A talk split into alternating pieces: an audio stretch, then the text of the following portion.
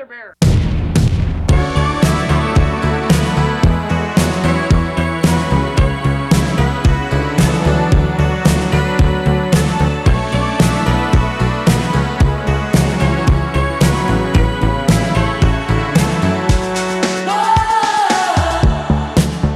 Hello，大家好，欢迎来到啤酒事务局，我是天。我是琪。今天是咱们三周年，哇，都已经三年了呢。对，三年前，二零二零年的八月十九号，咱们第一期节目上线。哎，我觉得现在时间过得很恍惚哎。讲起三年前，我真的得数一下是哪一年。这几年就过了跟没过一样。嗯。包括我们做节目一百多期了，那做了还是跟做了一样的。啊，对，还是有意义的。那三周年嘛，我们也想做点特别的事情，嗯，所以今天我们请来了一位非常有纪念意义的嘉宾。这位嘉宾呢，也是我和琪姐我们当初拿着我们的设备去一个非常奇怪的地方，我们第一次录音。那时候我还记得第一次倒腾那个设备，还搞不清楚它是怎么连接的，连了半天，搞了半天啊。对，现在呢，我们也算是老朋友了嘛，欢迎。松间酿坊的老板 Nick，欢迎 Nick。大家好，大家好，我是 Nick。我还记得三年前，当时 Nick 骗我们去他的 东京地下铁小酒馆，五角场地下铁那边。去之前问他说安不安静，他说安静来吧。结果去了之后发现都轰隆隆的地铁，频率的地铁轰轰鸣声。然后今天也是啊，我们来之前问 Nick 这边安不安静，他说安静来吧。结果发现是在上海最网红的区域啊。还好吧，还好吧，就现在晚上其实还蛮安静的。对对对对对，是刚才我一过来我就懵了，就这么多拍照打卡的小姐姐。这边不光有小姐姐哦。啊，好的好的好的。我们现在是在这是哪条路？安福路。安福路安康路路口。康路路口啊。一家挺网红的咖啡馆。上海小红书地标打卡地。就是因为我跟老板很熟嘛，出于对老板的尊重，所以我不太喜欢叫他。网红这个点，我会叫它上海传奇咖啡馆。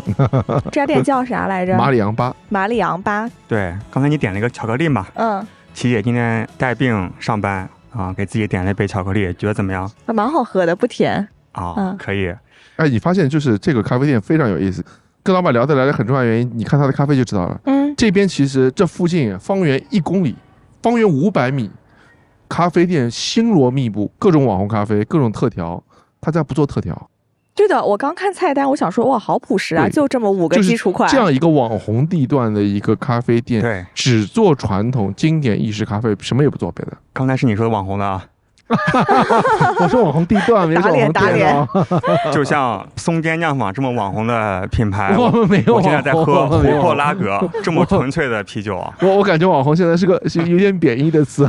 呃，但这个酒确实不错。谢谢谢谢。对我也是第一次喝。是新品吗？新酒，对的。对。然后最近 Nick 是和这家咖啡店合作，在楼下摆了两台风冷机。嗯。卖啤酒。对的，卖啤酒。对。对，感觉。这三年，大家都发生了很多变化嘛，店也不开了，确实确实确实。然后在不同地方做快闪，这边不是快闪啊，这边叫慢闪。OK OK，希望可以一直做下去。呃，希望能一直做下去。对，这期节目呢，我们也比较随意了，主要是 Nick 我们都非常熟，光节目都至少做了两期。嗯，上一次是做清酒，对。第一次是做餐酒搭配啊，对对，反而这是聊了两期，都还没有聊到松间。对，然后我最近在收集各种厂牌故事嘛，那我发现最后一家就是咱们上海本地的精酿厂牌松间，还没有好好了解来龙去脉，包括之前各种不堪回首的往事，血泪史。对，所以就值得和尼克盘一盘。也非常高兴能够。三年之后重新返场啊，嗯，呃，确实是三年过得真的太快了，对，一转眼就真的，一转眼就过去了。是啊，我跟我朋友讲，我说这是我这辈子我感觉过得最快的三年。三年前，当时你加入松间多久了？我们对外说是一七年，但其实我正式加入松间品牌应该是在一九年的时候。OK。其实一七年这个店就有了，因为一七年的时候，呃，老的松间的店在杨浦的那个那个店嘛，对，一七年就开了。以前我其实是客人，我我只是客人，对，因为那个时候对酒也比较有兴趣嘛，然后开始研究酒类方面的东西，考各种证，对。当然当时可能更多以集邮的心态吧。对，这边也顺便说一下，尼克老师有几乎所有常见酒类的。某种级别的证书啊，这个瞎说了，白酒我没有啊，喝不懂啊。好的，除了白酒，所以啤酒是 Cicerone，清酒有清酒应该通关了吧？清酒你还是讲师了，对，有讲师对。然后威士忌对，金酒金酒也考过，金酒咖啡也考过，然后葡萄酒三级，三级算高级好像是，好像是算高级吧。还有什么？嗯。反正中国的酒类吧，我我不是崇洋媚外啊，我是单纯的喝不太明白。OK，对。而且我觉得中国的酒类感觉比较少一个比较客观的一个评级的体系。你可不能这样说。白酒还是 白酒还是有的，我也有我非常尊重的老师，嗯，包括我的同期的日本酒类的同学，有很多在白酒方面其实很有造诣的。但是我的酒量不好，我喝白酒，比如说我喝进去嘴里面那一刹那，我就觉得口腔就麻痹了，我觉得我喝不出味道来了。OK。还是喜欢什么就考什么喝什么，这是实话。对，是因为我们其实都不是科班出身嘛，所以其实大部分都是从兴趣爱好起来的。对，这里给再补充一个背景知识啊，Nick 老师是程序员。啊，我不是做程序员的，我其实做 infrastructure 的，我做服务管理，然后做基础架构的。啊，为什么一直印象中你是做 marketing 的？没有没有没有没有，他可能也会。没有没有，真的没做 marketing。OK，我一直是做企业内部的信息管理的。然后后来离开外企之后，去了一个其实也是一个外企，但是呢，中资背景会更重一点。然后主要是做呃系统集成，做海外项目比较多一点，就是到酒店、造度假村，就是海外的这种。哦，难怪刚跟我聊起来，说聊到自己老本行了。哎，对对对对对对，就是真的是老本行。以前我在外企的时候，就是你说的什么数据库啊，包括那个 data center，这些都是我们原来。专业干这个的，但是那个说的 infrastructure 应该是更硬的，更硬的，更硬的我们都已经是 cloud 了。对，让企业做的是早了，我的早了。我现在回归本真了，现在专门给人家去装什么监控，装个音响，然后搞个机房，就干这种入门级的活。OK，那工作量也十分不饱和。呃，是有点，说老实话。对，即便到现在啊，白天还有一份工作，主要做啤酒养不活自己，然后各种出差啊。前两天还去重庆，昨天还去重庆。对，昨天晚上刚从重庆回来。前两天在武汉我还碰到，嗯，交通湖，对，一直在飞来飞去啊。对我马上礼拜五我们是北京京 A 的接管，然后我会去。礼拜六一早我从北京飞香港。礼拜六下午是就之前跟 Dead Man 就是香港那个死人头一起做了一个合酿，然后他们这次合酿的第二款会在香港发布，第一款是在大陆发布，我们做，第二款是他们发布，他们做，然后我会去参加他们的活动，然后会带一些物料过去。香港是这周末吗？对对对，然后我们其实自己也带了几桶酒过去。对，香港队友就是在节目上线的今天以及明天。可以喝得到，非常及时啊！对，非常及时。对，对我今天连夜回去捡出来嘛。欢迎大家到香港来找我玩啊，在旺角的一个 tap room，真的我又没搞清楚他那个名字叫什么。你到时候查一下，我们帮他说。我我查一下，我查一下，查一下。希望说，尤其是大湾区的朋友们可以来玩，因为我们接下去马上会去一下澳门，然后从澳门我去直接去深圳参加大湾区啤酒节。行，那刚才被我岔开了啊。再回到最开始，嗯，一九年的时候去喝酒，去当时的松间酒馆儿，对，松间酒馆，对，顺便说一下，松间酒馆的面特别好吃，对，当时就是因为这碗面，鸡丝面，没有没有，当时就纯粹是喜欢喝酒而已，OK，面也挺喜欢吃的，但是我其实不太能吃辣，所以其实那碗面对于我来说有一点点辣。他现在还开是吗？当然，只是名字改了而已。我们现在其实还有合作关系，OK，呃，但是呢，就是。它更多的会往自酿方向去发展，然后我们更多往商酿方向去发展。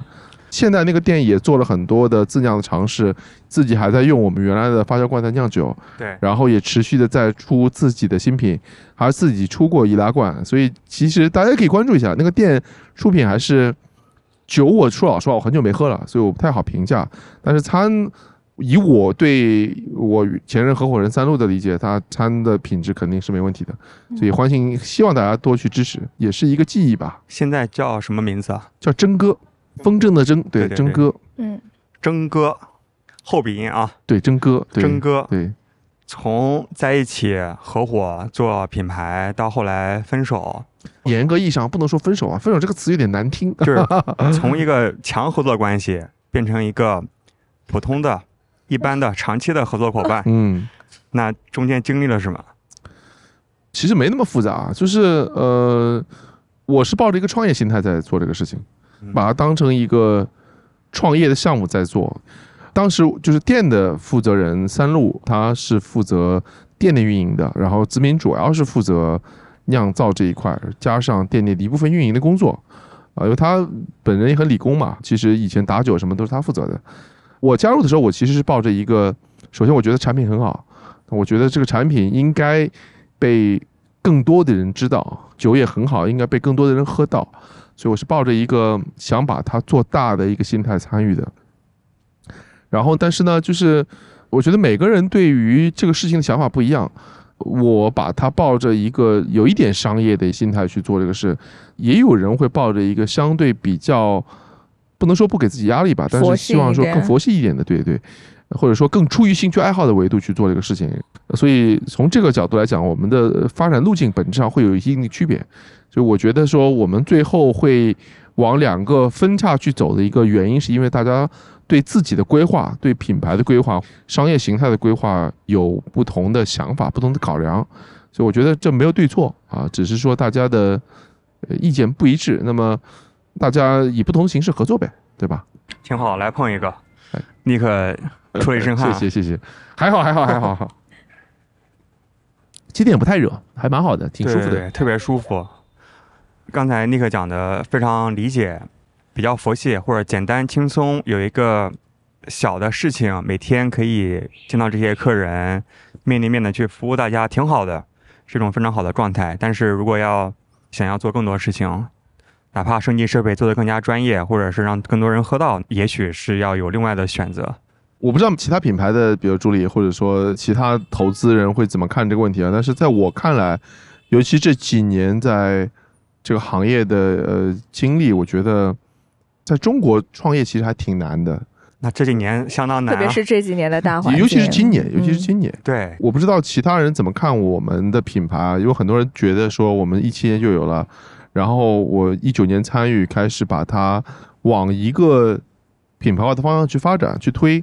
然后到二零二零年，我记得特别清楚，十月三十号，三十还不是三十一号，当时的喜盈门发酵罐啤酒节，范老师的啤酒节，对。啊，当时我们正式发布的从前酱好这个品牌，哎不对，二一年，二一年不是二零年，二一年。对二一年，接下去二零二二年其实马上就疫情了嘛，所以我们团队其实经常内部会复盘，包括家人呢，包括周围的朋友也会问我们在这个过程当中的一些经历，但我跟他们讲，其实我觉得我特别没有发言权。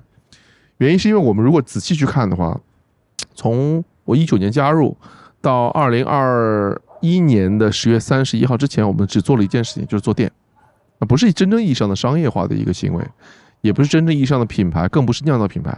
我们更多做的是一个餐饮，就是一个国外的 brew pub 的概念，但是它没有以品牌化去运作。二零二一年十月三十号、三十一号，反正我记不太清楚了。但是我们正式发布这个品牌，才是真正意义上我们转商酿。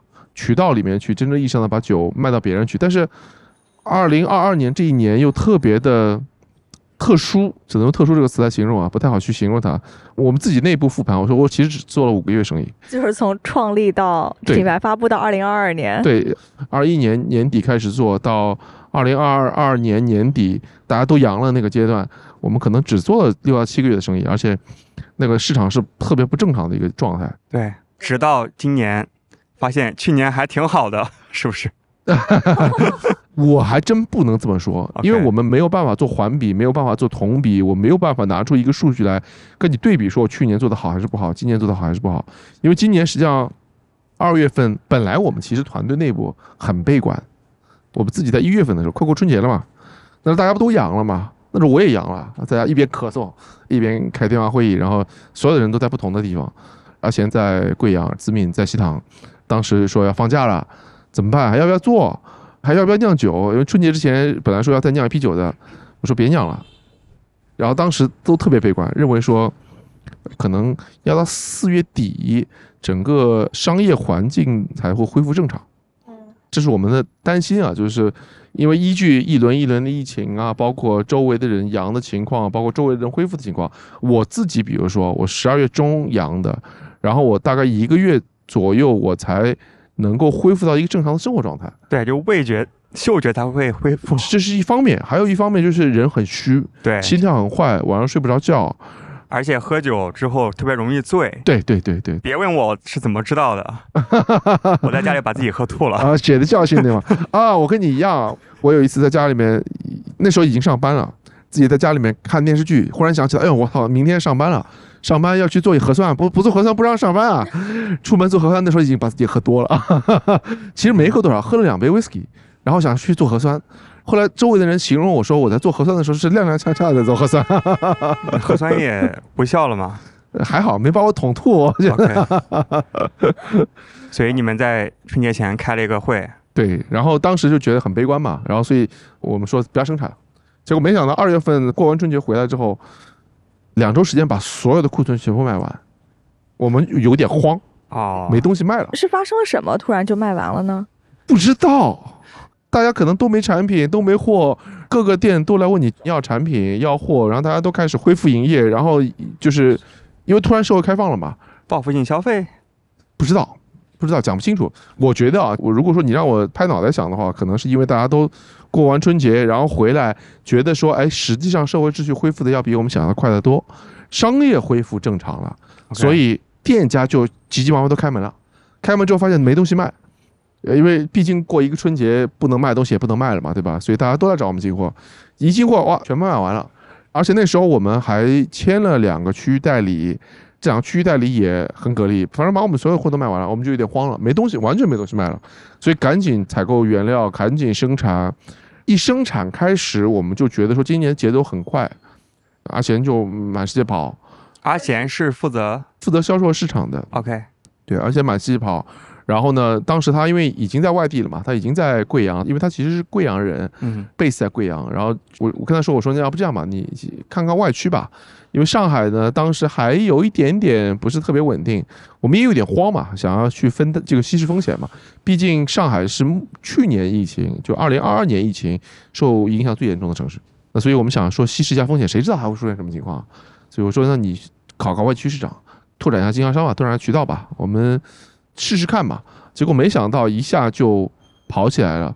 我们从大概四月份开始，厂里面就没停过，一直在生产。然后现在厂里面基本上，子敏可能一个月只有四天休息。全部都是在生产，而且我们基本上每一批出库，原来还会在发酵罐里面留一留，现在就马上就直接入我们上海的冷库，然后直接就往外发。基本上没有酒会留过，很少有可能不太好卖的，做的不太好的，做翻车了也也不一定翻车啊。我们做的有些风格确实比较挑消费者，所以有些可能卖的会慢一点，或者说有些烈性酒不太适合这个季节。但总体来说，今年就走得特别快，走得特别快呢。我们在。三月份和四月份之间，我们实现了百分之三百的增长，然后接下去每个月基本上都是百分之一百五十增长。到七月份，我们应该是达到历史新高，差不多一个月我卖掉了九吨十吨的样子，这是我们的一个极限值。嗯，因为我们产能受限，我们的极限值是一年，我们自己测算，在没有任何意外的情况下是一百吨的量啊，已经达到理论产能，已经达到理论产能了，而且是。是容不下一点点风险的，而且我的供应链要衔接的非常的紧密，就是说酿完马上要出厂，马上要进库，我们找了个外仓，库也不大，然后入库之后马上就要往各个经销商去分发。今年有几个重点区域经销商也非常给力，然后也做的不错，所以没有但是啊，听了半天。对啊，那有一种真的就没有，就我我我我我说老实话啊，我每天都是如履薄冰，如履薄冰。每天我们的整个团队都是如履薄冰，因为我们这个情况是非常脆弱的，就是你全部都拉满了，人也非常累。我出去做啤酒节，比如说，呃，很多友商啊、同行会跟我说：“哎呀，阿贤很拼啊，哪哪都是他。”我说：“哪哪都是他，是没办法。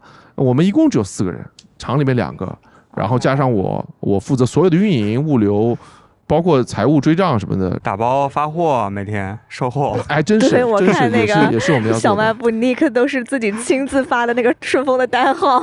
寄件人 Nick，寄件人是我，对对。然后阿贤负责对接市场、对接渠道，开单，然后负责市场活动的策划，就包括我们现在公众号都是我们自己做，文案全是我自己写的。然后我们请了一个兼职设计师吴海平，也是行业内比较有名的一个设计师了，然后跟他合作，基本上我们就五个半人吧，满打满算五个半人吧。那真的已经是拉满了，极限操作。对他们说阿贤哪哪都是阿贤嘛，我跟他们说我说阿贤跟我我们是轮班的，阿贤呢从下午四点钟开始工作，工作到凌晨四点。我呢，从早上七点钟工作到晚上十一点钟，然后我们两个无线连接。那你们凌晨四点到七点没人值班啊？这样 好吗？这个 这有点过分了，啊过分过分过分。没有没有，阿贤可以喝到七点钟。对他也是因为热爱才加入团队。哎，他也是因为热，真的他是真的真心喜欢。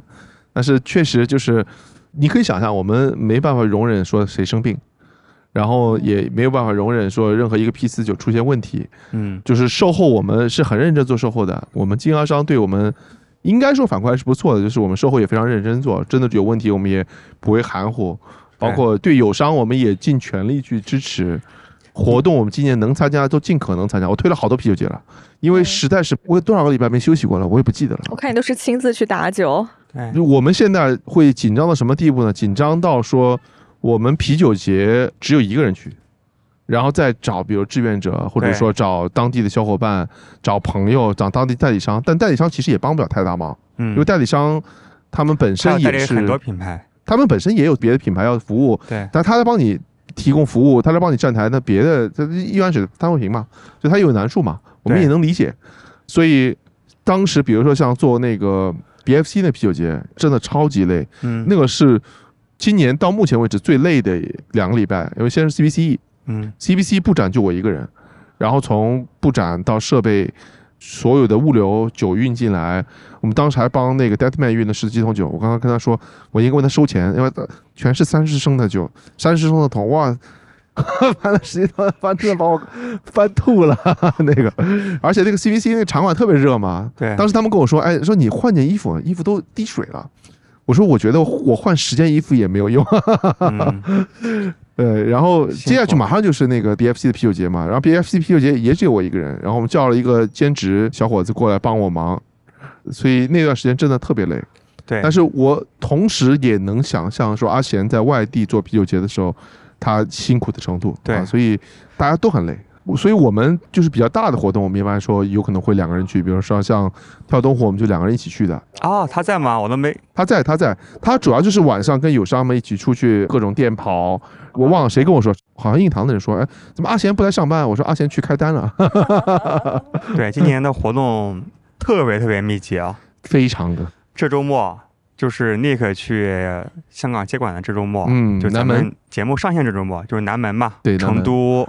南门就阿贤自己去了，龙门镇啤酒节，然后还有我刚刚看到一个推送，是杭州有一个不是圈内的媒体，他做了一个杭州金酿啤酒节，政府搞的好像是，好像是国企啊，政府背景。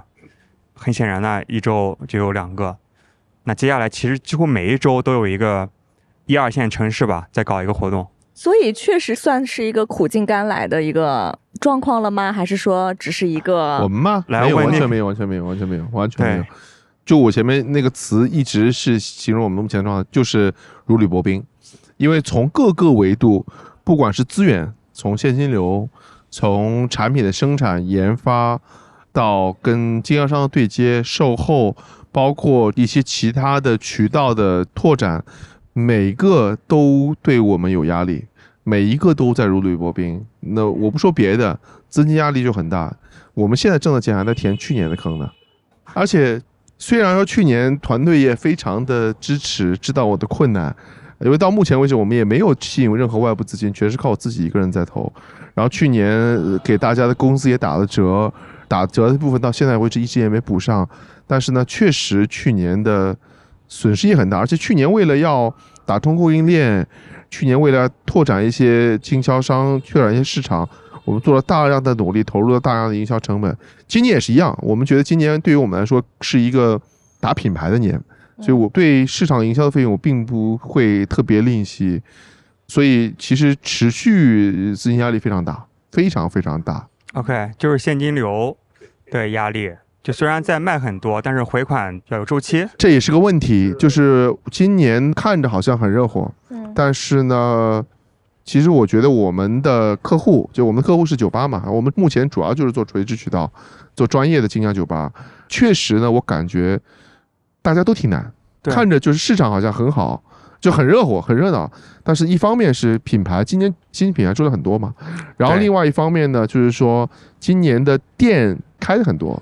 但是客群其实并没有真正意义上的增加，其实很多客人被分流了嘛，嗯，所以今年我觉得不光是我们感受到压力，我觉得今年的店其实压力也非常非常大，所以确实对于大家来说，可能现金流资金都压力比较大。对我最近也在和一些厂牌在聊，大家的反馈还没有你好，你至少是能够赚起来，卖的很好吗？没有吧？今年这么多品牌这么卷我们，我们是被动卷别人。是，就是今年大家都很努力，看起来销量可能也还可以，活动很多，各种新酒，外部看起来是很热闹、很热闹状态啊。但是背后的前提，比如说是各种各样的促销，然后品类也越来越卷，对，以及大家的消费能力、信心其实是下降的。过往就是咱可能买一杯酒五十块钱也不眨眼。今年的话，我还是眨眼的。今年我会看一下到底是三十五还是四十。我现在只喝十块钱的咖啡。就真的是，嗯，上个礼拜去跳东火，我和尼克，我们在虹桥火车站，星巴克发现一杯美式三十五块钱，我们疯了，下不去手对吗？我们俩犹豫了一下，点了一杯。真的，就之前根本就不会想这个事情，当然有可能和我们啤酒数据目前创业状态有关啊。但是我觉得，哪怕是在大厂打工，可能也会犹豫一下。嗯，你让我想起一件很有意思的事情，好像是六月份吧，我去北京。哎，北京当时做什么活动？我是在九哥的店里搞活动。哎，对对对对对。然后当时呢，我那天去了一次三里屯。去三里屯原因是因为我我有个友商做清酒的，在那边搞了一个 Craft Bistro 的一个呃类似像快闪的项目，就是搞了一个小拖车，在小拖车里面卖清酒。我想哎去见识见识啊，听说挺热乎的。然后呢，那个项目给我没有留下特别深的印象，就是觉得搞得挺好的。但是因为我去的下午嘛，也没啥人，没什么特别深的感触。但是给我感触很深的是，隔壁有个卖咖啡的，有一男一女，他们在那个咖啡小推车那边问完价格之后往外走，那女生在用非常响的声音，用英文全程英文在讲说，This is so so freaking expensive，然后什么这个 unbelievable，对，什么 unbelievable 这之类的。然后接下去两个人切换到中文。然后说啊，一杯咖啡竟然卖三十八块钱，我喝十块钱的美式不香吗？然后就我这个我我有点无语，你知道吗？三里屯三里屯搞这样一个项目，这。这租金不贵吗？员工不要十块钱过分了啊！但是现在 日常喝的像 Manner 啊，像瑞幸，也就是十几二十块钱。然后，然后我记得那个最让我喷的那他那句话后面一句话是什么？说我喝杯十块钱的咖啡，然后到哪里去白嫖一下冰块，就是一杯冰美式吗？行吧。呃，所以哎呀，真的是今年就消费降级嘛，选择更多更卷，同时大家的消费信心降低了。嗯，我我觉得情况比我们想的还要复杂，就更卷。跳东湖其实有很多现象，我知道天是去玩的嘛，对，所以可能感触没有合作，你可以吐槽。没有没有没有，不会不会不会不会，这完全不会。就是因为我们作为一个从商业维度去看这个问题，我觉得说今年商业真的非常难做，因为你看跳楼的客群就知道了。我突然想到跳东湖两天嘛，第一天晚上。傍晚瓢泼大雨，真的就把摊儿都冲塌了，感觉差不多。然后我就这个这个天灾我们不讲，没事，然后我就。把上衣就赤膊嘛，因为当时我们俩还在厕所门口，在厕所门口聊了半天，对，聊了半天多雨。尼克好像颇有微词啊。你说说看，没有没有没有，我我我对天气本身我没有，我不会有微词，因为我觉得天气这个天灾嘛，哎呀，这天灾都说不上了，对吧？这是你没办法控制自然现象，对吧？而且下完雨就挺舒服的，其实我说老实话挺舒服的。是，但是咱就是说消费意愿、信心的问题，就是跳动户人人流是真的很大，对，有点破圈的感觉，也确实破圈了。对，然后而且就是我们看到很多年轻人，包括甚至于游客都来。对，而且就是年龄层次跨度也挺大的，其实。它已经搞成了一个音乐节、艺术节那种，就是武汉的城市活动嘛。对，就因为我们那边有个代理商啊，也不算代理商嘛，就是一个合作伙伴吧，然后他帮我们做物流发运，他主要是做日本酒类的，然后他在那个武汉当地有很多日本料理的客户。就在我们旁边不远的一个摊儿，几个元老干杯出来的几个年轻人，台湾人，然后在那边做 yakitori 的，做烧鸟的，哇，那个生意好啊！啊，对，我看到了肉。就上次我去摘里啤酒节嘛，嗯，感触最深的是羊肉串最早卖完，三天啤酒节一天半，羊肉串已经卖完了。收摊回去了，然后我跟阿信说：“哎，我们是不是入错行了？不改行了，我们入错行了，干卖肉去啊？对啊，在啤酒节卖吃的肯定火。是啊，你出来干的时候应该把松间的面，哎呀，你别提了，面配方给拿到，太麻烦了。啊，对，就在。跳动火我也是刚打包了一个烤鸡架，然后瓢泼大雨给我淋湿了啊！我以为掉地上了，那更冤。我就我就没吃，你知道吗？就哎，真的是，反正今年活动特别多，今年都分身乏术。而且呢，今年 今年还有一个特点，不要钱的活动特别多，然后各种都哎，这不要摊位费，你来吧。我们合计了一下，所有不要钱啤酒节通通不参加。为啥？有道理的呀，真的有道理的，对，真的有道理的。首先，他没有预算去做宣发，啊，也没有什么对客流，没有预算去做市场活动，去做引流，想靠厂牌的流量来宣发一波。对，但是首先我们这是一个相对比较小众的品类，它需要去针对这个客群，你需要有个基本盘，在基本盘上面，可能有些 KOL 会带人啊，或者说一些 KOC 会带他的周围的朋友过来啊，那你起码需要这些人在。你如果觉得放在那边，我们就能够引流的话，非常非常难。对，虽然 Nick 有很多粉丝啊，但是靠十个二十个 Nick 撑起一个啤酒节，还是有点困难。没有没有，我们没有什么流量的。这边我们会搞一个 Dog Day 啊，就是。我我不能把它翻译成中文，翻译成中文太硬了。就宠物友好日。啊对，宠物友好日，因为我们不是出了一款琥珀拉格嘛，就是刚刚我们喝的这款忠犬，已经炫了两杯了。对对对，叫忠犬，忠犬八千公那个忠犬嘛。因为这边就是每天晚上遛狗的人还真的蛮多的，所以我们想说做一个对针对狗类的、针对毛孩子的主人的比较友好的一个活动。我还以为你要给毛孩子做个酒呢。这个 可以做无酒精的吧？因为其实像麦汁儿。对狗狗也是身体。其实做无醇类的产品门槛很高。是这样子，你这个无醇不是给人喝的，你就是这款琥珀拉格，它熬出来的麦汁，煮沸之前你拿出来你就，大哥那就馊了，放到这边来。你全程冷链嘛？哇，成本有点高，太高了吧？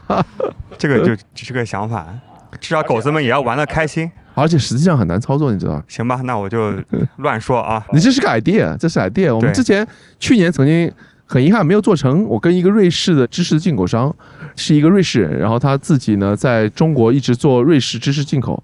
他有个梦，在中国本土把瑞士的技术带过来，把瑞士的芝士的，就是 cheese 的这个匠人带到中国来，然后在中国做。然后当时他跟我提了一个项目，他说这是他在澳洲看到的，说澳洲做 cheese 的一个工坊，因为做 cheese 的一个副产物是乳清。就每天会有很多乳清会没有用处，然后他们把乳清拿去做一个试涛，就在那个 cheese 厂旁边做了一个小的一个 micro brewery，专门拿那个乳清做试涛。所以他当时跟我讲，他们当时原来幸福里路口就是番禺路那个路口，原来有个很大的一个像书店一样，他们准备拿下来，然后后来疫情的原因，这个项目最后没有做成功，所以我觉得蛮遗憾的。这个这个其实我也挺想用乳清做试涛，就是牛奶试涛，对对是吧？哦，类似的类似的。OK，希望有机会能够做成这样的项目吧。嗯，希望有机会能喝到。OK，那就继续聊聊松间的酒啊。嗯，刚才聊了琥珀拉格，我感觉今年以来，就是从去年那一次蓝莓西打开始，就明显出新的速度变快了。蓝莓不是一个西打，蓝莓是一个呃，是蓝莓酒。对对对。哦，对。它是蓝莓发酵的，你喝到了吗？我那次在店里是不是喝了？喝到过，喝到过。对，就加了类似热红酒的香料的，对，蓝莓发酵的一个酒，对，比较特别一点。那今年其实出了好几款新的产品了。今年因为市场也比较卷嘛，新的品牌、新的品也很多，所以我们也必须要跟得上市场的这个节奏。否则就被市场淘汰了嘛？不能老打那几款传统款。对，因为我觉得印象里松间一直就是一个特别稳扎稳打，然后就是做一些经典基础款、传统酒款。我们很想只做传统款。当时有个笑话，就是当时子敏跟我说说，为什么外面的人都跟我们说我们做基础款啊，做经典款？我也做了很多创意品。我说此经典非彼经典。我说我们做了很多创新类啤酒里的标杆。它也叫经典，那也行吧。哦，你说这么说也对，有道理。开开心心去酿酒加班去了，是吧？其实现在讲一个厂牌比较擅长做传统酒款，至少在圈内吧，不是说你不好，而是在表扬你啊，你懂吗？是这么说，但是叫好不叫座也是个问题。这就跟我们前面说的，跳东湖出圈了。那去年他们说啤酒销售量很好，今年其实我们觉得。还行吧，就是我不能说特别好吧，还行吧，就是一个正常啤酒节该有的一个销量。但是它出圈之后，你会明显看到其他副产物、啤酒节的周边的产物，包括比如说餐饮、包括咖啡，反而会卖得很好。嗯，那么这些也非常打引号的有效的分流了我们的客流啊，这是实际存在的情况。那么反过来说，我们的产品就是你周围的很多其他友商品牌、新进品牌做大量的这种衍生类的产品、创新类产品。也会大量的把一些本来可能有机会去喝经典传统款产品的人，他更愿意去接受这种东西嘛，更愿意去尝试一些新鲜的创新类的东西。所以其实我们的产品呢，也存在明显短板，就是有很多产品叫好不叫座，就行业内觉得说哎不错，但是呢，你就是没有看到销量的起来。举个例子，举个例子啊，比如说锦鸡绿虎，其实我们挺多。产品都是处在一个有量但是也没有爆的那种情况，就是行业内口碑其实评价都还不错。嗯，绿虎其实还可以，绿虎真的卖的还可以。绿虎是一款双倍的，对双倍 IPA。对，锦鸡是锦鸡是一个细海，对，锦鸡个细海做的比较清爽。但是呢，锦鸡就非常非常挑区域，我们在南边卖的还蛮好的，但是往北往西南就很难卖。虽然大家都说哎，这做的很标杆，做的很清爽的 IPA，那确实就是销量体现不出来。嗯，还有呢，我们比如说我们出了一款绅士艾尔嘛，就是一款 ESB，也是基本上我们在 CBCE 还有在那个 BFC 的外滩啤酒节的时候零差评，真的零差评，但是就是销量没有起来。另外我们还做了一些创新类的，像南疆啊，我们做了个南疆艾尔，就是把之前我们老的店里面做的南疆艾尔做了改良，然后这次用了小黄姜。然后呢，我带去了，其实做过一些接管，然后也送了一些客户，包括在 CBC 上，业内评价都很好，但是就是。到了经销商维度，经销商说很难卖，因为大家看到南疆这两个字就不愿意买。南疆是一种姜，南疆应该不是姜吧？是不是跟姜黄一样？跟姜其实没什么太大没关系。其实南疆指的是嫩姜，是可以直接咀嚼的吃的。OK，那你给我的印象，我以为是个特别辛辣的东西。我们这次其实换了，这次虽然叫南疆艾尔，是因为复刻版，但其实里面用的是云南的小黄姜，是真的那种拇指的小黄姜，然后手削皮、手切片，你可以想象。那个投放量是很大的，自明手都削肿了，对吧？然后前一阵子还削柠檬皮，也跟我说我不想再削柠檬皮了。买柠檬汁不香吗？没有没有，我们要用柠檬皮，因为要那个柠檬油脂。当时跟 Deadman 合酿的那款柠檬茶，那个皮尔森叫护养冰室嘛，就一定要柠檬皮。所以柠檬汁厂只卖汁不卖皮。当然了，谁卖皮给你啊？好吧，商机啊！柠檬皮的油脂其实很难利用，因为柠檬皮油脂会起到消泡作用，会导致这个酒的它的持泡性会很差。OK，所以我们也动了很多脑筋，最后让那个酒还能保持在一个不错的持泡性。好，那刚讲这么多叫好不叫座的，那我盲猜目前最走量的是不是荔枝？荔虎是还是绿虎啊？是绿虎，绿虎是我们卖的最好的产品，荔枝排第二。对，荔枝海盐。古斯，这个也是一件让我们觉得很纠结的事情啊，就是排在第三位的应该是雪橙，雪橙，嗯，是个柏林酸。你们楼下有吗？要不打一个？楼下没有。嗯，雪橙在一些特定区域卖的很好，OK，复购率很高，但是在这个店里面的酸大家接受程度不高，所以放一款荔枝海盐就 OK 了。哦，我以为像在安福路这么一个比较网红的区域，会那种酸啊水果味儿。网红不喝这东西，那你说网红喝啥？来。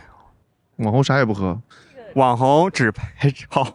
你 你到下面去看，嗯，都是手边啥也没有的客人。哦，那这个区域啥卖的最好的？化妆品。绿虎，说真的，这边卖的最好的还是绿虎。说明绿虎还是很耐打的，不管在什么。绿虎还挺耐打的，有客人过来自己连着炫个五六杯都有的，就那酒精度也挺高的，七点五的。好呀，那我想打个绿虎去了。可以啊，你可以吧？口渴了吗？对。那咱们先休息一下吧。先休息一下，我去打个酒。我去一楼打个酒啊。对，刚才没讲，我们现在是在三楼的露台上，特别巴适。对，真的非常巴适。这边搞一个小活动啊。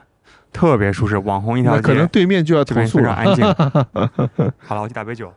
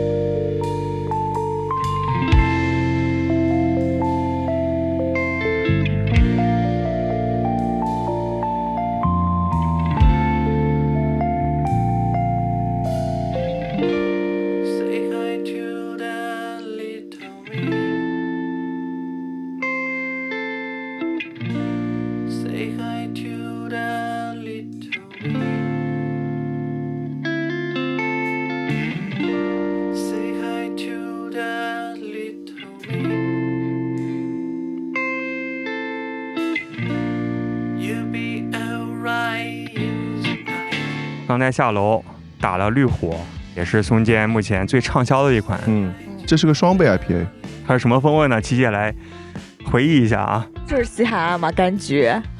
哎，对了，柑橘、百香果、热带水果。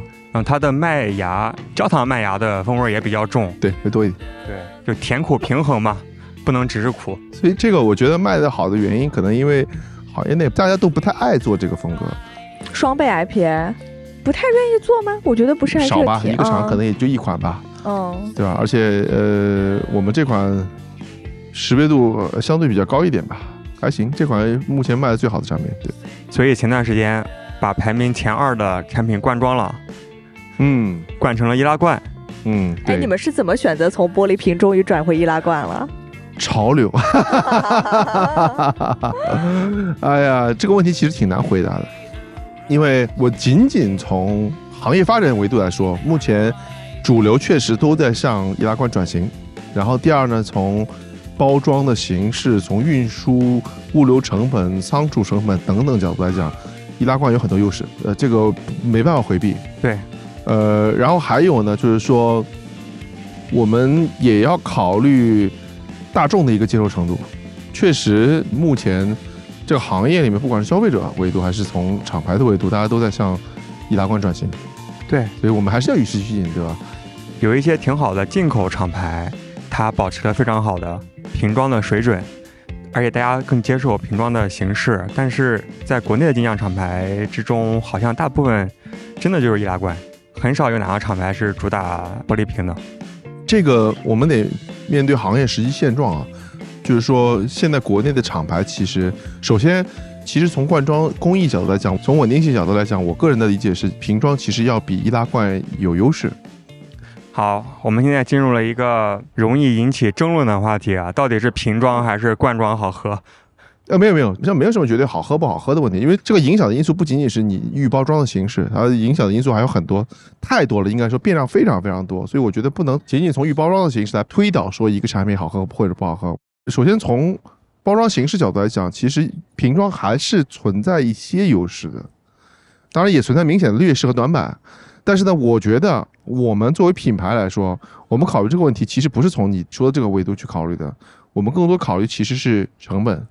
比如说，你是个国外厂牌，你做了十年了，你上了一套灌装设备，你觉得在十年以前，你有没有可能一步到位上易拉罐？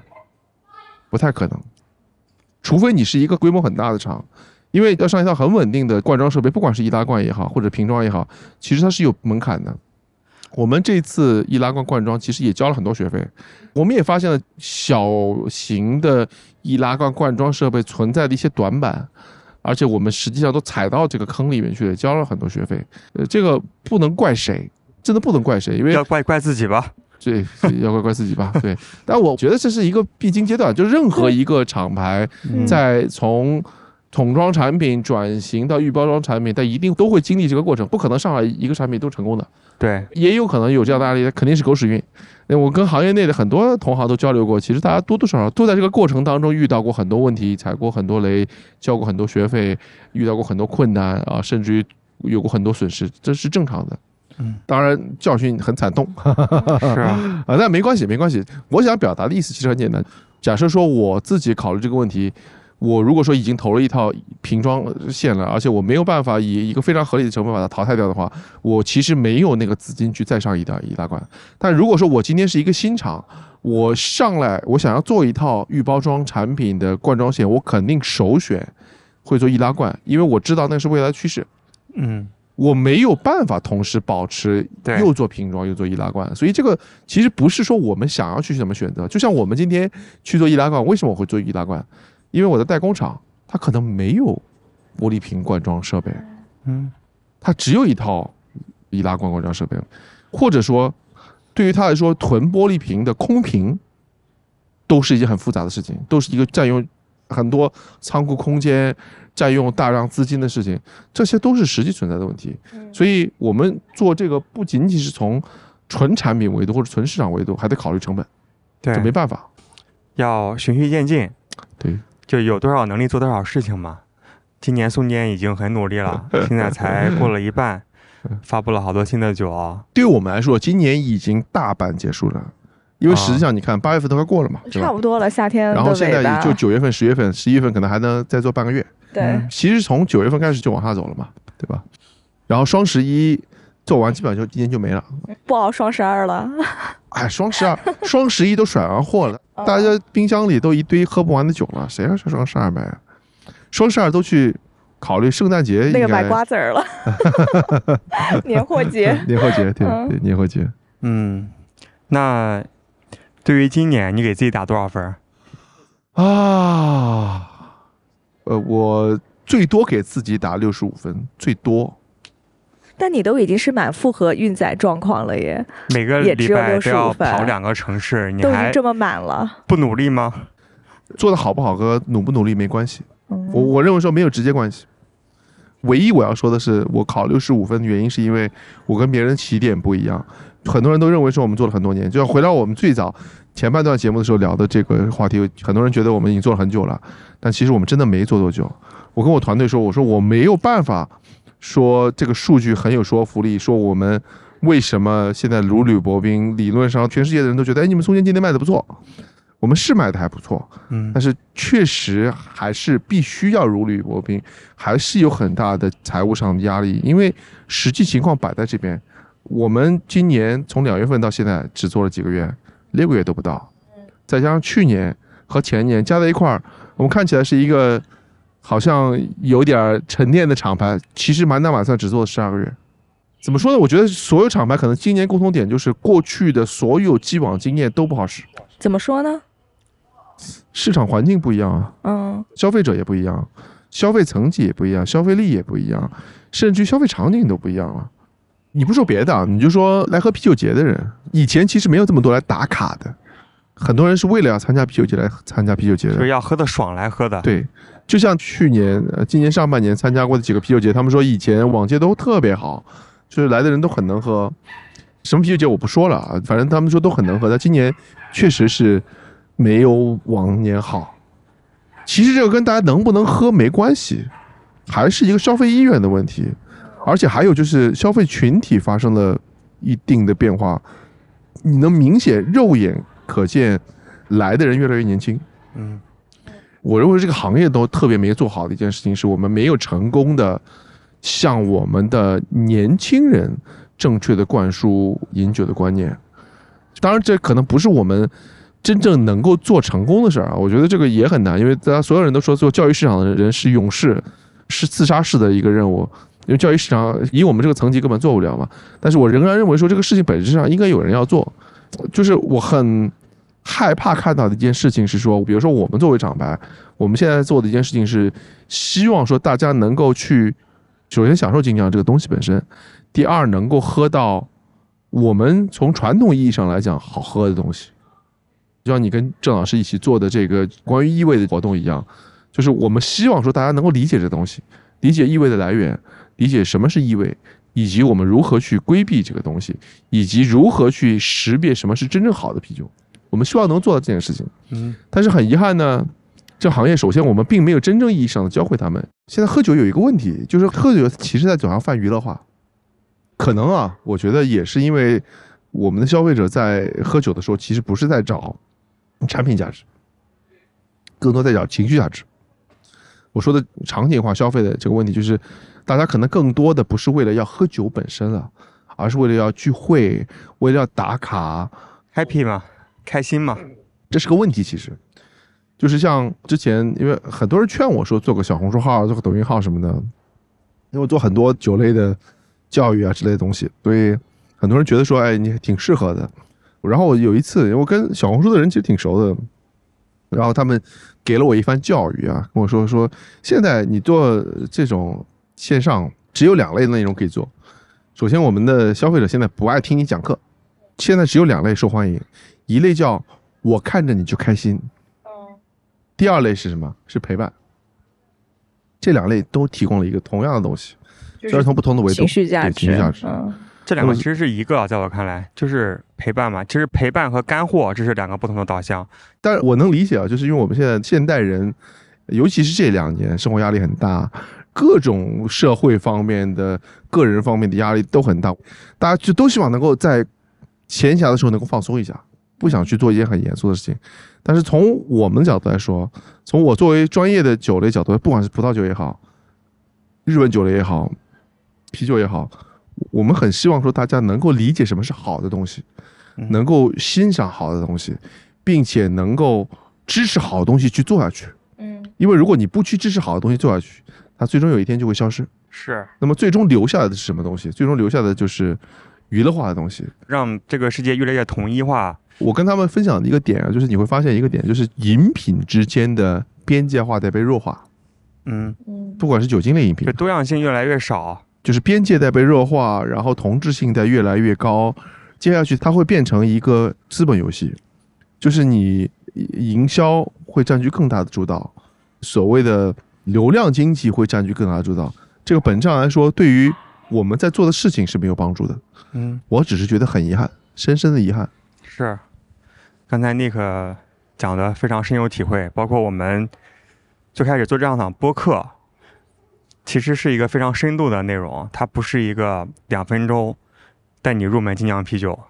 不是一个非常短平快的东西嘛，所以我们做了好几年，也就这小几万个人会听我们的节目，但是已经很不容易了，真的。嗯，也非常感谢大家，也非常可以理解，包括我自己也在做视频内容，时间很忙嘛，希望快速的获取一些，不管是娱乐价值也好，还是小的知识点，可以理解，但是我还是更愿意去做一些深度的，能够把来龙去脉。讲清楚，能够还原一个人的人格魅力。比如说 Nick，咱们三期节目起码三个多小时，你如果都听的话，应该对 Nick 这个人有非常 深度的理解。那你知道他的思想啊，包括他过往做哪些事情，他做事情的逻辑，他的性格啊是怎么样子的？我觉得有可能听了一分钟就弃节目了。大部分都是，但很正常，就是我们不同媒介形式的内容适合不同的人嘛。嗯，就包括视频，咱的定位不太一样，就是还是不同的内容适合不同的媒介形式。然后包括我现在写本书嘛，其实是越来越慢。嗯，其实文字是比播客更慢的东西，你要一个个字的去看。现在回过头来，我觉得我还是比较喜欢这种慢的媒介、慢的内容，让大家。让有一部分愿意花时间去了解这个事情的人，能够有比较深度，同时也比较有趣的了解。呃，视频还做吗？视频得做呀，视频是未来，咱得做。慢是实力，真的，嗯，要撑得下去，这是实力。是熬吗？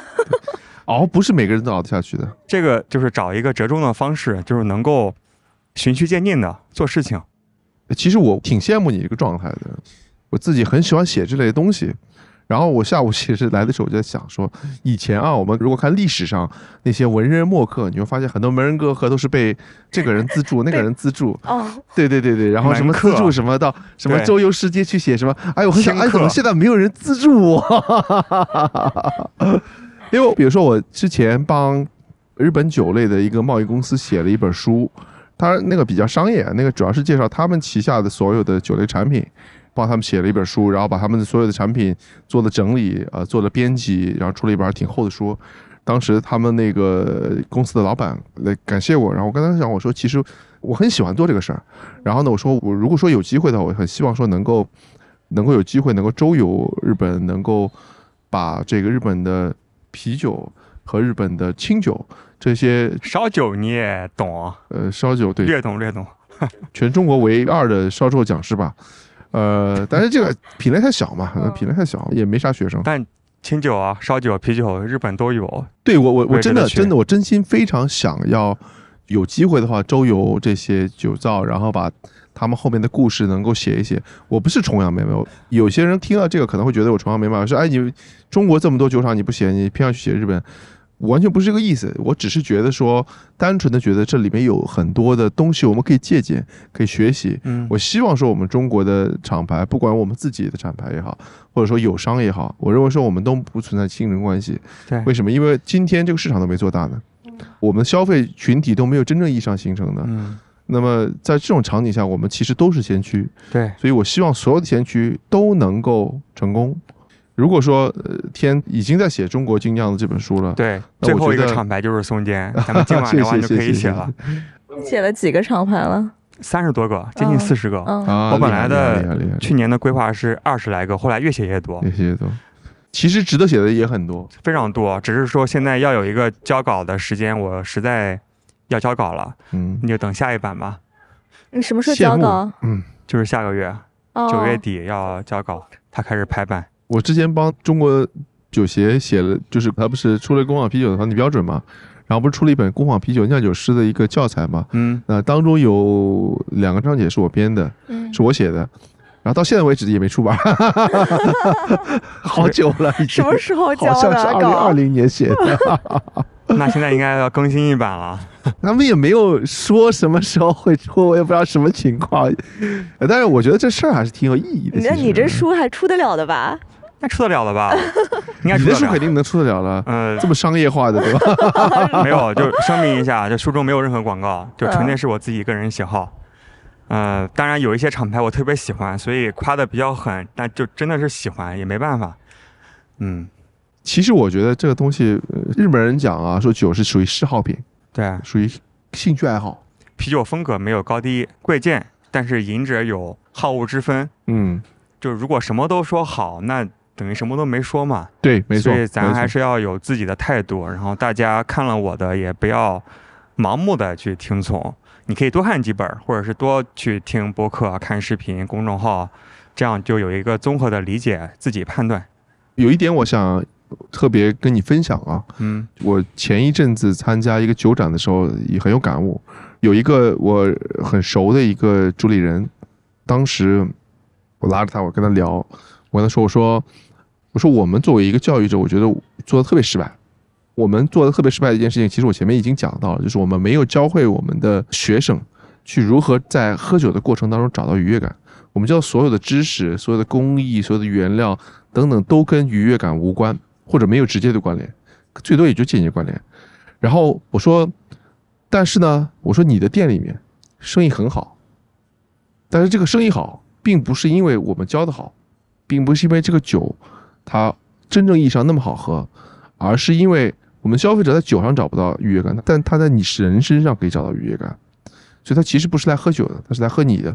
对，这个是个很可怕的事情，就是它变成说，我们想把一个店做好，想把一个酒卖好，它会跟个人形象有很深的关系，因为愉悦感它是通过你来找的。那么这个问题就来了，它脱离你，脱离你所在的这个环境，它的消费意愿会大幅降低。这一点我倒是不同意啊，酒的味道是基础。嗯，但是你喝的时候是喝了愉悦感，但是这个愉悦感有一些是加持的东西，不管是你自己想象脑补的，还是这个人真的很有魅力，我觉得那我就让大家知道说他不只是一个很认真用最好的原料、不惜成本的投料，因为每个厂牌都是这样子的嘛。嗯，关键是他自己什么样性格，他为什么不可救药的爱上了金江啤酒，然后这些年遇到了这么。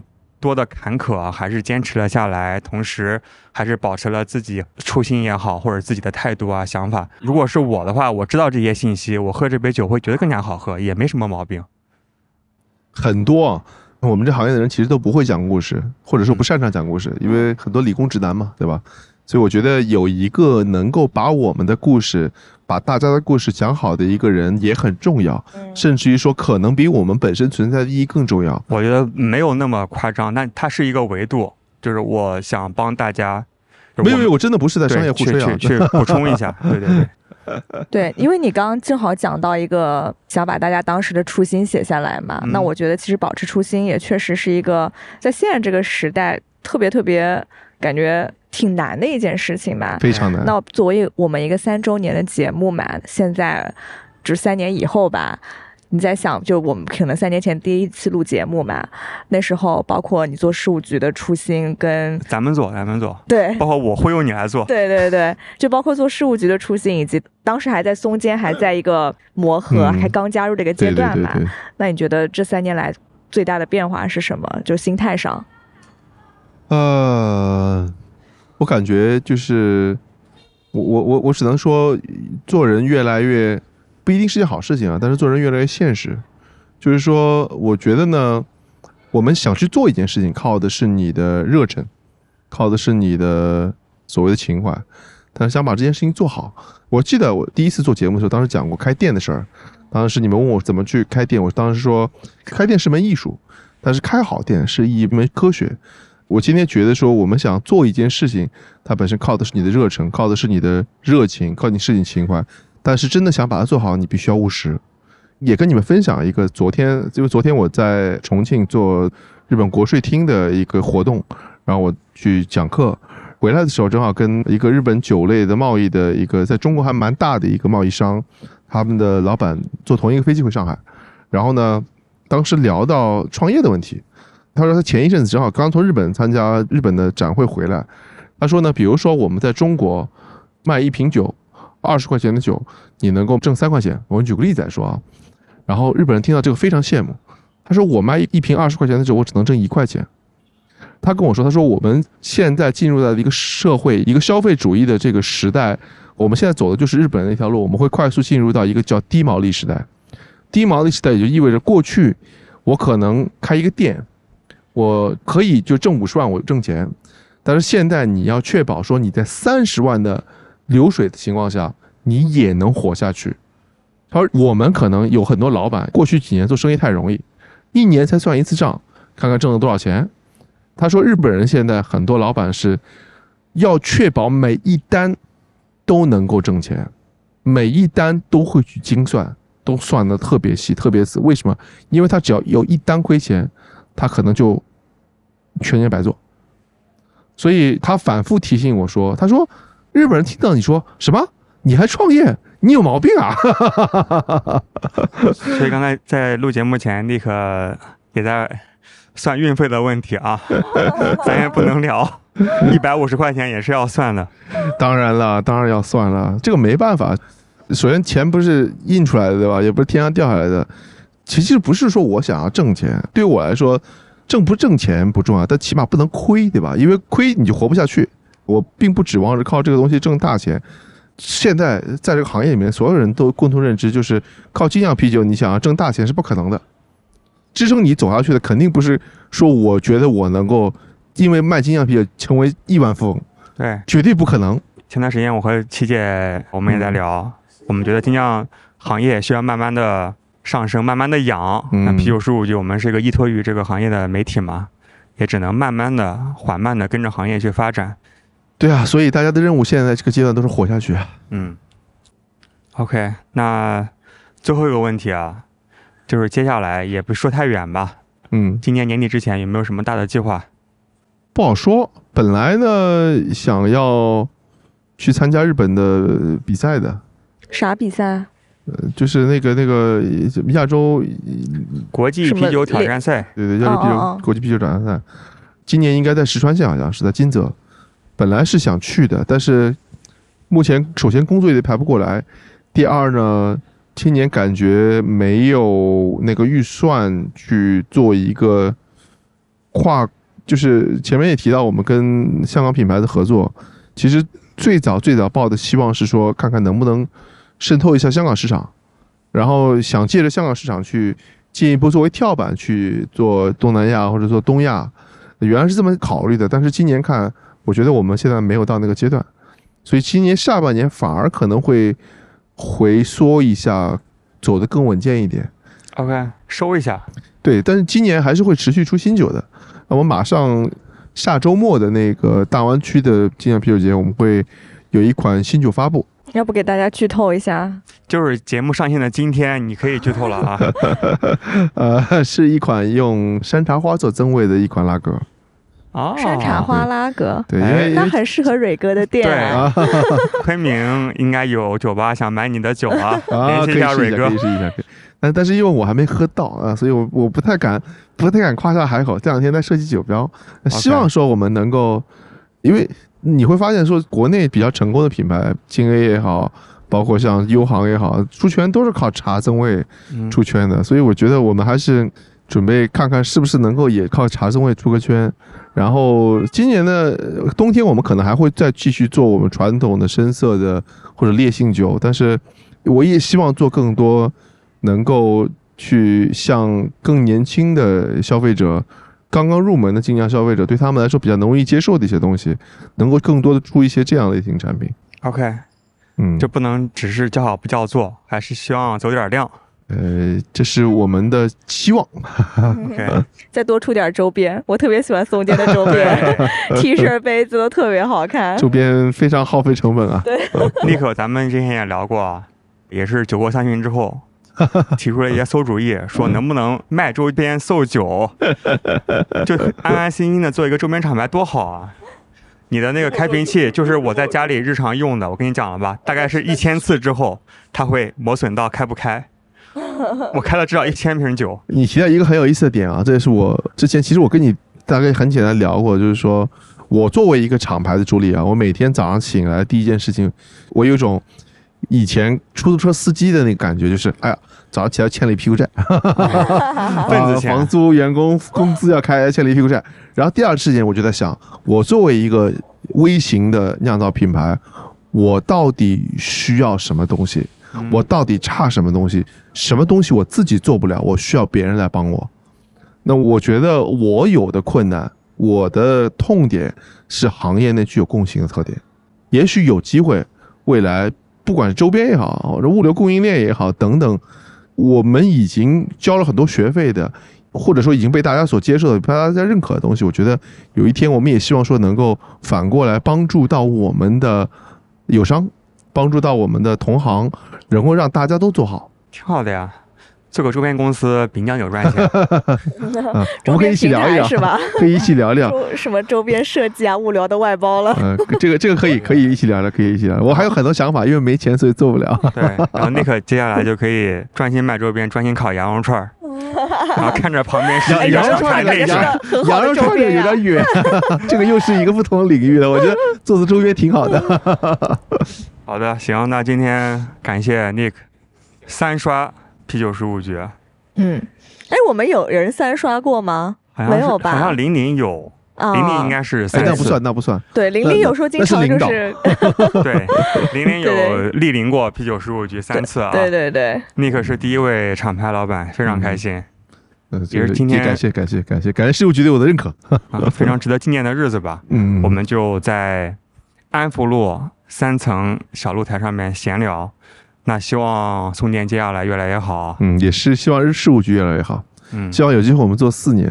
可以做第四年的，对，第四次。行，那就一起碰一个。好，然后也谢谢大家听我们闲聊。来，干杯，干杯，拜拜。